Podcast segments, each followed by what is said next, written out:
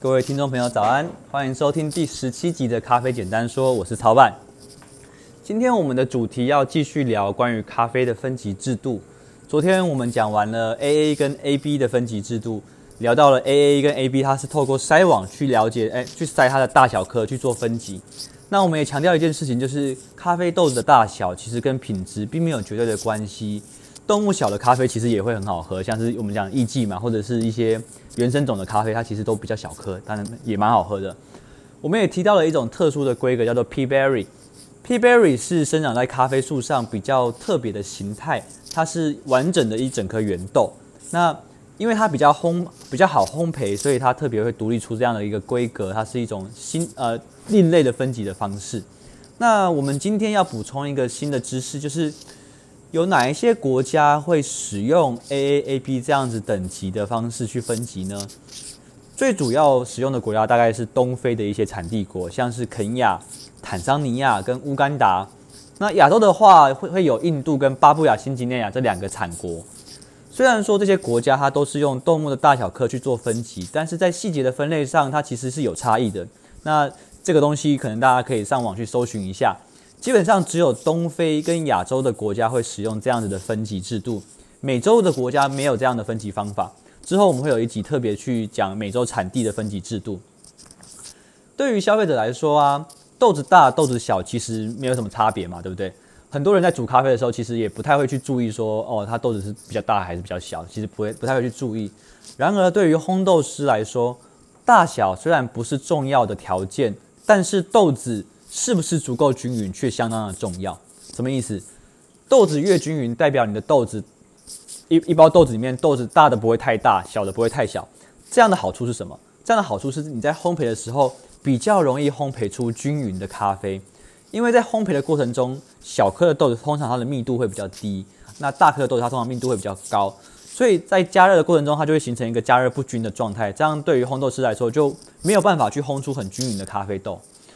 那讲完了 AA 跟 AB 的分级制度之后，我们接下来要跟大家聊聊第二种分级的制度。这种分级制度呢，它是用瑕疵豆的比例去计算的。它的分级方式有五种，从最顶级的 Grade One 一路往下到 Grade Five，那台湾就会直接简称叫 G 一、G 二、G 三、G 四跟 G 五。这样子的分级制度，它其实它的分级方法是这样的：它是每次啊，它从麻布袋里面抽样三百公克的豆子。如果在抽样的过程中发现有不好的豆子，就会扣分。那我们知道很多听众朋友可能对于瑕疵豆并不是很了解，所以在这边我们要顺便在这一集介绍一下咖啡豆的基本瑕疵。什么是瑕疵豆？用最简单的方式来说，就是在咖啡生产的过程中发生问题的豆子。咖啡在制作的过程中，其实会遇到很多很多的不同的状况，像是有一些没有成熟的咖啡豆被采收下来，那它就是未熟豆，它会混进豆子里面，它这是瑕疵。那或者是有一些豆子在生长的过程中，你知道成熟的咖啡果实它其实会吸引害虫，那其中有一种害虫叫做咖啡飞蛾，这种飞蛾啊，它会在它会产卵在果实的里面，然后它的幼虫孵化之后就会开始吃咖啡果。那在制这个果实被吃过之后，它的生豆长出来的样子就会有咬痕，那这样的咖啡豆叫做虫蛀豆。虫蛀豆其实它本身就是一种瑕疵豆，但是虫蛀豆其实它的瑕疵影响没有那么大，那它比较。有问题的地方是，它会引发出另外一种更严重的瑕疵，就是发霉豆。发霉豆通常都是发生的条件都是在比较潮湿的保存环境底下，或者是仓库的通风不够完善。那这个这些条件就会形成真菌适合生长的条件。那这些霉菌呢，它就会从豆子上面的切口，有时候那个剥壳呃剥皮机会切坏那个豆子，或者是我们刚刚讲的虫蛀豆，它的伤口就会开始发霉。认真说起来的话，其实瑕疵豆的种类大概有十几种以上，我们今天不一一的介绍。这是瑕疵豆最直接，瑕疵豆它最直接影响到咖啡，其实就是让咖啡变得不好喝。你看，像我们刚刚讲的，呃，未熟豆，它喝起来就像是你在吃呃不成熟的香蕉，那种涩感会很严重。那除了这个之外，就是一些呃很多朋友他可能身体对身体比较敏感，他就会发现他喝瑕疵豆的时候就会产生心悸或者是肠胃不适的状况。主要使用瑕疵豆分级的国家大概有两个，第一个是东非最著名的产地伊索比亚，那第二个就是日本人最喜欢的印尼咖啡。啊，正如我们刚刚说过的，虽然说你看这两个国家它都是采用瑕疵比例分级，但是其实在分类的细细节的规则其实有也是不一样的。那我们今天先来讲讲伊索比亚这边的情形。伊索比亚它是一个比较特别的地方，它的分级制度有修改过，所以它有所谓的旧制跟所谓的新制两种。旧制的伊索比亚在有一个最特别的地方，就是它的分级制度会受到处理法去影响。什么意思？传统伊索比亚大概就是两种主要的处理法，一种就是大家熟悉的日晒，一种是水洗。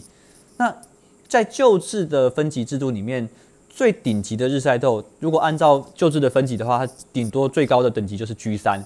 那最好的水洗豆会排到 G one，通常只有 G one 跟 G two 会被当当做精品咖啡。所以以前有有一些老前辈可能在喝咖啡的时候，他可能会觉得喝精品咖啡一定要喝水洗的是这个原因。但不过 G 四以后的豆子，它通常都会被变成会被呃标标记成商业型的咖啡进到市场。那是经过新制的改制之后，其实不管是日晒或者是水洗的豆子，它都可以达到 G One 的等级。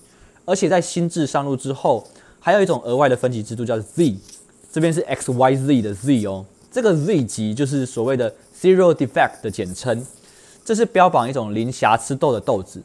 未来我们在做产地主题的时候，我们会再好好来介绍伊索比亚的故事，因为伊索比亚它其实就算有点像是咖啡世界里面的圣城卖家。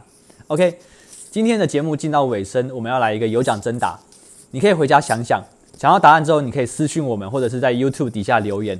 这个问题是：你觉得很多烘豆师在烘焙咖啡之前，他会挑掉瑕疵豆？那你如果你觉得问题来了，如果你觉得你买 G 三等级的咖啡豆，你把瑕疵豆都挑掉的话，这样的等级能不能成为 G one？好，我再再重复一次问题。很多咖啡师他在呃烘焙之前他会挑豆嘛，那如果我今天买一一一袋的豆子是 G 三的豆子，那如果我把所有的瑕疵豆全部都挑掉，这样子的豆子它能不能够分级成为 G one 呢？